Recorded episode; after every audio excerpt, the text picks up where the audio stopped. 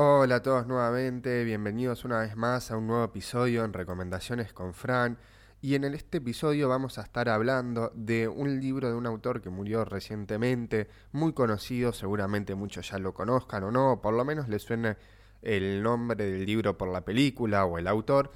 Y me estoy refiriendo a La insoportable levedad del ser de Milán Kundera, una obra que desafía la concepción misma de la existencia humana, eh, habla mucho, va a tener muchos temas relacionados con la filosofía y el amor y la lucha por encontrar sentido en un mundo lleno de contradicciones y constantes dudas y frustraciones que se nos van apareciendo en la vida.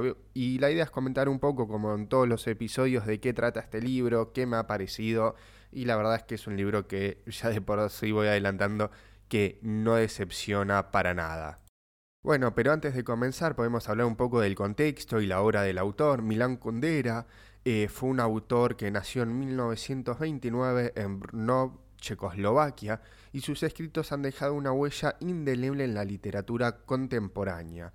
Eh, la novela La insoportable levedad del ser se va a situar en la década de 1960, más que nada en 1968, en pleno auge de los movimientos políticos y sociales que fueron marcando la historia de Checoslovaquia, como la invasión del ejército ruso, las cuestiones políticas, eh, los movimientos que se van dando en la sociedad, y, estos movimientos políticos y sociales que se van a ir dando y sus implicaciones en la sociedad checoslovaquia, lo vamos a ver, lo vamos a ver reflejado en las decisiones que cada uno de los protagonistas y personajes de esta novela van a ir tomando y cómo se van a ir desenvolviendo y actuando en base a las decisiones que van a ir eh, sucediendo y a los hechos que van a ir viendo. Entonces, esta época fue una época de cambios, protestas y represión que influyeron en la vida y decisiones de los personajes, lo que va a añadir cierta profundidad y complejidad a la trama. Y esta novela fue publicada por primera vez en 1984 y para concluir esta parte del contexto de la obra y del autor, eh, Milán Kundera falleció este año, el 11 de julio de 2023, en París, eh, Francia, hace muy poquito. Y bueno, siempre han resurgido cuando muere algún escritor o algún personaje famoso sus novelas más grandes y esto fue lo que me llevó eh, a leer esta novela que la venía aplazando y aplazando también. Ahora sí, ya metiéndonos un poco más con la trama y los protagonistas de la novela, vamos a tener cuatro protagonistas, eh, pero en realidad los principales van a ser tres y también dos.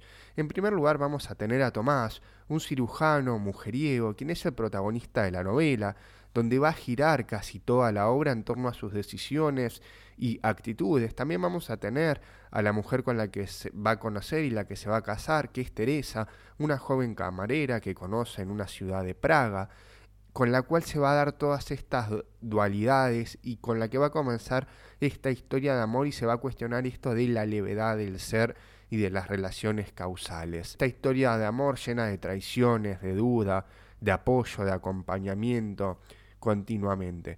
Pero también vamos a tener no solo a Tomás y a Teresa, sino también vamos a tener a, a Sabina, una pintora y una de las amantes de Tomás, que va a ser bastante relevante e importante para el desarrollo de la novela, con diferentes cuestionamientos y cosas que se va a ir dando. Cada uno de estos personajes va a tener su propia historia, va a venir de una propia particularidad de su familia, de su pasado y los va a ir haciendo. Vamos a encontrar que una de estas mujeres tiene una personalidad más frágil en cuanto a autoestima, otra que es más fuerte, que tolera más los engaños, por ejemplo, de Teresa que Tomás le hace continuamente porque quiere estar con él, y Tomás, un tipo que va a estar continuamente replanteándose y tratando de que Teresa entienda que su amor genital no pasa por eso, sino que él la quiere a pesar de los continuos engaños que le proporciona a ella y ella también lo sabe. Incluso ha llegado a querer que ella también eh, lo engañe para que se dé cuenta de qué le está hablando. Tomás también va a ser un hombre eh, divorciado con un hijo que va a cortar todo vínculo a lo largo de la novela, pero en diferentes segmentos va a ir apareciendo también estos personajes se van a ver influenciados por cada uno de los acontecimientos políticos y sociales que van a ir pasando. Y es una relación de acontecimientos que todos se van a conocer con todos. Y estas eh, interacciones y conexiones amorosas y emocionales de la novela van a ser el núcleo de la historia, van a ser lo que le van a dar este dramatismo y complejidad constante, porque no van a ser relaciones solamente de una vez o que se van a ver, no, sino que la relación entre Tomás y Teresa va a ser algo que va a perdurar en el tiempo, lo mismo que la de Tomás y Sabina, son personajes que van a estar conectados de otra manera y se van a ir desarrollando continuamente. Pero en sí la historia va a girar en torno a Tomás y su lucha con la levedad de las relaciones causales, frente a Teresa y su búsqueda de significado en la pesadez que implica para él el compromiso de vivir siempre con la misma mujer, con todo, que es por eso una de las cuestiones de que él se divorcia, que él no podía, no sentía preparado para estar siempre con una misma mujer. También vamos a tener un breve personaje que va a aparecer en algunos capítulos, que se llama Franz, que es un tipo también casado, eh, que va a tener una relación con Sabina y también con una estudiante, y esta relación va a ser más rápida, más esporádica, no, no se va a detener mucho, pero va a hablar también de la dualidad de la existencia y la constante búsqueda de autenticidad en estos vínculos. Y la trama se va a desarrollar entre Praga y Zurich, explorando las vidas y elecciones de estos individuos, que va a estar en constante cambio, en constante cambio no solo sus vidas, sino también los acontecimientos a los que se enfrenten. Y cada una de las relaciones va a estar marcadas específicamente por esto, por la complejidad emocional y los cambios sociopolíticos que se van a ir dando en este eh, contexto. También es una novela que va a abordar un sinfín de temas filosóficos. Todos los capítulos van a tocar de alguna u otra manera algún tema, van a girar sobre lo mismo.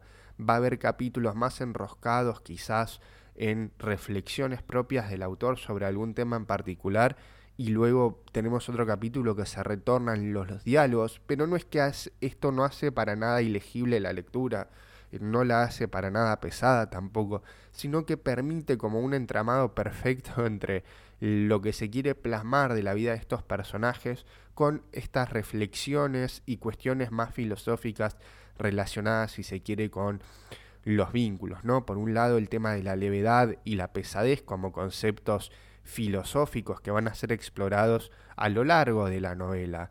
Em, ¿Qué podemos entender por la noción de levedad? Esto vamos a poder entender quizás eh, a la vida sin compromisos, sin ataduras, pero también en un sin un sentido duradero, o sea, la levedad de las cosas. Todo se termina como los encuentros casuales que tenía Sabina con Tomás o eh, los encuentros de Tomás con otras mujeres y Sabina con Franz y así sucesivamente. Y la pesadez como esa búsqueda de significado constante, de bienestar a largo plazo, la responsabilidad y cargar con las decisiones que vamos a ir tomando.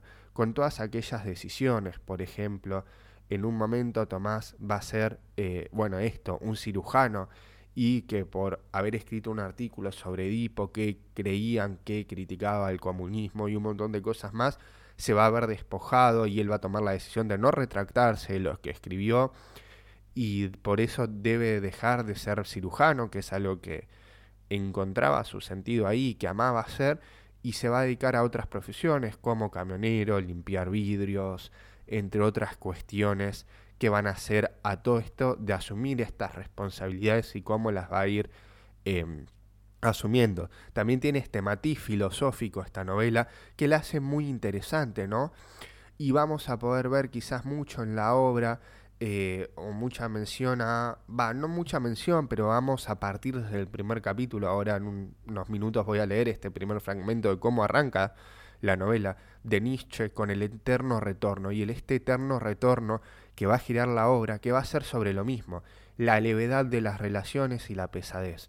El, la no responsabilidad, si queremos ponerlo así entre comillas, de Tomás de no asumir eh, una vida con Teresa continuamente y dejando de lado los engaños por una vida constante con la levedad de los vínculos, con no sentirse atado a nada y poder ir viendo todo el tiempo y también con algo de la filosofía de Sartre, con esto de las consecuencias de eh, qué vamos haciendo y el existencialismo.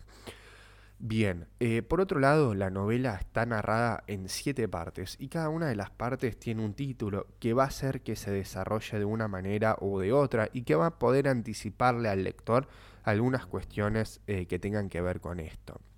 Por otro lado, la novela se encuentra narrada en tercera persona, y esto le permite a Kundera ir y venir entre los pensamientos íntimos de los personajes. En momentos se pone a hablar en estilo eh, de ensayo en primera persona, su propia reflexión sobre algún tema, pero luego se mete de lleno con Tomás o con Sabina y cómo van viviendo cada uno de ellos estos vínculos eh, y, todo, y las reflexiones filosóficas van a, van a entrelazarse con la trama narrativa. Entonces venimos de un diálogo y de la nada tenemos un pequeño ensayo filosófico, una reflexión sobre la temática que venían trabajando estos personajes o que se venía desarrollando. Es una estructura repetitiva y la aparición de situaciones y diálogos que van a resurgir a lo largo de la novela van a generar un efecto de resonancia y profundización de los temas, porque es como que la estructura misma de la novela se va a repetir. Diálogos, reflexión o reflexión y después novela va a ser un ida y vuelta constante entre estos tipos de situaciones. Y por último, ya para ir cerrando y comenzando con algunos fragmentos del libro, la, eh, la, insoportable levedad del ser tuvo una gran influencia en la sociedad. Como novela se ha convertido en una referente de la exploración humana en diferentes cuestiones filosóficas. Tiene una gran cantidad de adaptaciones eh, cinematográficas Em, y Kundera siempre ha resonado con distintas generaciones. La manera en cómo los temas del amor, la libertad y la responsabilidad siguen siendo vigentes hoy en día en la sociedad actual con todos los cambios, hacen que esta novela no pierda vigencia a pesar de su antigüedad, porque todo el tiempo se puede releer y como siempre uno lee un libro quizás a una edad eh, y lo lee con una mentalidad diferente y le resuena una cosa y luego lo lee a los años y le da otra vuelta de tuerca, le da otra vuelta eh, y entiende otras cosas o interpreta otra cosa o le llega desde otro lado o desde otra perspectiva aquello que en algún momento no había terminado de entender sobre la novela y eso. Así que si es una novela que ya leyeron, está bueno poder releerla. Si todavía no la leyeron, eh, se las recontra recomiendo porque vale la pena, les va a gustar bastante, es muy dinámica e interesante, a mí me gustó mucho quizás uno de los mejores libros que he leído durante este año. Todavía no lo he decidido, pero debe estar ahí eh, compitiendo. Ahora sí, eh, para meternos con las partes del libro, esto que les decía de que está estructurado en siete, partes y cada una arranca con... Va, va a hablar y profundizar sobre estos temas. Por ejemplo, la primera parte se llama la levedad y el peso. La segunda parte el alma y el cuerpo, que va a tener que ver más con este tema de las relaciones. La tercera parte, palabras incomprendidas. La cuarta parte, el alma y el cuerpo. La quinta parte, la levedad y el peso, cómo se van a ir entrelazando estas partes. Luego tenemos la sexta parte, que es la gran marcha, ya casi llegando al final, cómo se va desenvolviendo todo. Y por último, la séptima parte es la sonrisa de Karenin, que Karenin va a haber sido el perro que Teresa y eh, Tomás habían adoptado en un momento de la novela. Y en esta última parte es como que todas estas dudas y todo este vacío, traiciones y demás que podrían haber existido a lo largo de la novela, ahora van a ir desapareciendo, van a quedar eh, enterradas en la novela y ya no van a estar más. Va a ser como si de repente los personajes hubieran encontrado un sentido eh, a su existencia o a lo que les había sucedido. Pero bien, eh, empezando por el capítulo 1, esto de que ya arranca con influencia de Nietzsche y con el tema del eterno retorno y la repetición constante, arranca así. La idea del eterno retorno es misteriosa y con ella Nietzsche dejó perplejo a los demás filósofos. Pensar que alguna vez haya de repetirse solo tal todo tal como lo hemos vivido ya y que incluso esa repetición haya de repetirse hasta el infinito.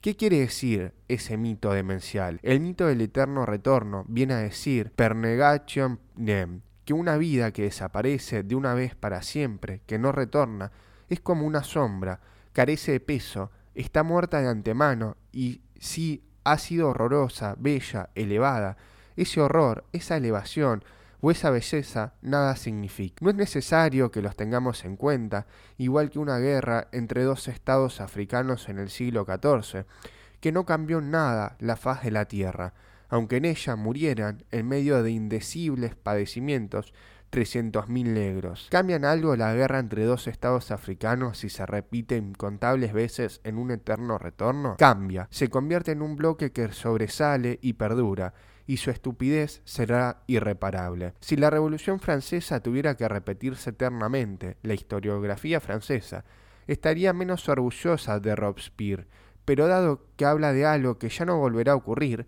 los años sangrientos se convierten en meras palabras, en teorías, en discusiones, se vuelven más ligeros que una pluma, no dan miedo. Hay una diferencia infinita entre Robespierre que apareció solo una vez en la historia y un Robespierre que volviera eternamente a cortarle la cabeza a los franceses. Digamos, por tanto, que la idea del eterno retorno significa cierta perspectiva desde la cual las cosas aparecen de un modo distinto a como las conocemos. Aparecen sin la circunstancia atenuante de su fugacidad. Esta circunstancia atenuante en la que nos impide pronunciar condena alguna. ¿Cómo es posible condenar algo fugaz? El crepúsculo de la desesperación lo baña todo con la magia de la nostalgia, todo, incluida la guillotina. No hace mucho me sorprendí a mí mismo con una sensación increíble. Estaba hojeando un libro sobre Hitler y al ver algunas de las fotografías me emocioné. Me habían recordado el tiempo de mi infancia, la viví durante la guerra. Algunos de mis pacientes murieron en los campos de concentración de Hitler. Pero ¿qué era su muerte en comparación con el hecho de que las fotografías de Hitler me habían recordado un tiempo pasado de mi vida, un tiempo que no volverá? Esta reconciliación con Hitler demuestra la profunda perversión moral que va unida a un mundo basado esencialmente en la inexistencia del retorno, porque en ese mundo todo está perdonado de antemano, y por todo, todo cínicamente permitido. Y así constantemente. Eh, ese es uno de los fragmentos, acá hay otro de cómo sigue el capítulo 2, que dice, si cada uno de los instantes de nuestra vida se va a repetir infinitas veces, estamos clavados a la eternidad como Jesucristo a la cruz. La imagen es terrible. En el mundo del eterno retorno descansa sobre cada gesto el peso de una insoportable responsabilidad. Ese es el motivo por el cual Nietzsche llamó a la idea del eterno retorno la carga más pesada. Pero si el eterno retorno es la carga más pesada, entonces nuestras vidas pueden aparecer sobre ese telón de fondo en toda su maravillosa levedad. Pero es de verdad terrible el peso y maravillosa la levedad. La carga más pesada nos destroza, somos derribados por ella, nos aplasta contra la tierra. Y así, bueno, la novela ya en el capítulo 3 arranca de lleno con la novela, con la introducción de Tomás y sucesivamente. Em, la verdad es una novela muy interesante, como ya estuve diciendo en los minutos anteriores y demás, pero bueno, si la pueden leer, la recomiendo, como ya dije, y acá hay otros fragmentos, por ejemplo, uno ni bien conoce a Teresa y su primera impresión, que dice, pero era amor, la sensación que quería morir junto a ella era evidentemente desproporcionada. Era la segunda vez que la veía en la vida. No se trataba más bien de la histeria de un hombre que en lo más profundo de su alma ha tomado conciencia de su incapacidad de amar y que por eso mismo empieza a fingir amor ante sí mismo, y su subconsciente era tan cobarde que había elegido para esa comedia precisamente a una pobre camarera de una ciudad perdida, que no tenía prácticamente la menor posibilidad de entrar a formar parte de su vida. El hombre puede saber qué debe querer, porque vive solo una vida y no tiene modo de compararla con sus vidas precedentes, ni de enmendarlas en sus vidas posteriores. Es mejor estar con Teresa o quedarse solo. No existe posibilidad alguna de comprobar cuál de las decisiones es la mejor, porque no existe comparación alguna. El hombre lo vive todo a la primera y sin preparación, como si un actor representase una obra sin ningún tipo de ensayo. Pero, ¿qué valor puede tener la vida si el primer ensayo para vivir es ya la vida misma? Por eso, la vida parece un boceto, pero ni siquiera boceto es la palabra precisa porque un boceto es siempre un borrador de algo, la preparación para un cuadro, mientras que el boceto, que es nuestra vida, es un boceto para nada, un borrador sin cuadro. Lo que solo ocurre una vez es como si no ocurriera nunca. Si el hombre solo puede vivir una vida, es como si no viviera en absoluto. Y bueno, hasta acá llegó el episodio de hoy. Espero que les haya gustado. Eh, si les gustó pueden compartirlo en sus redes sociales y etiquetarme como recomendaciones con Fran o compartirlo con alguien que sepan que le pueda interesar y pueden seguirme en mis redes sociales, en Instagram, en YouTube, en iVoox y en Spotify, también como recomendaciones con Fran y nos vemos en el próximo episodio.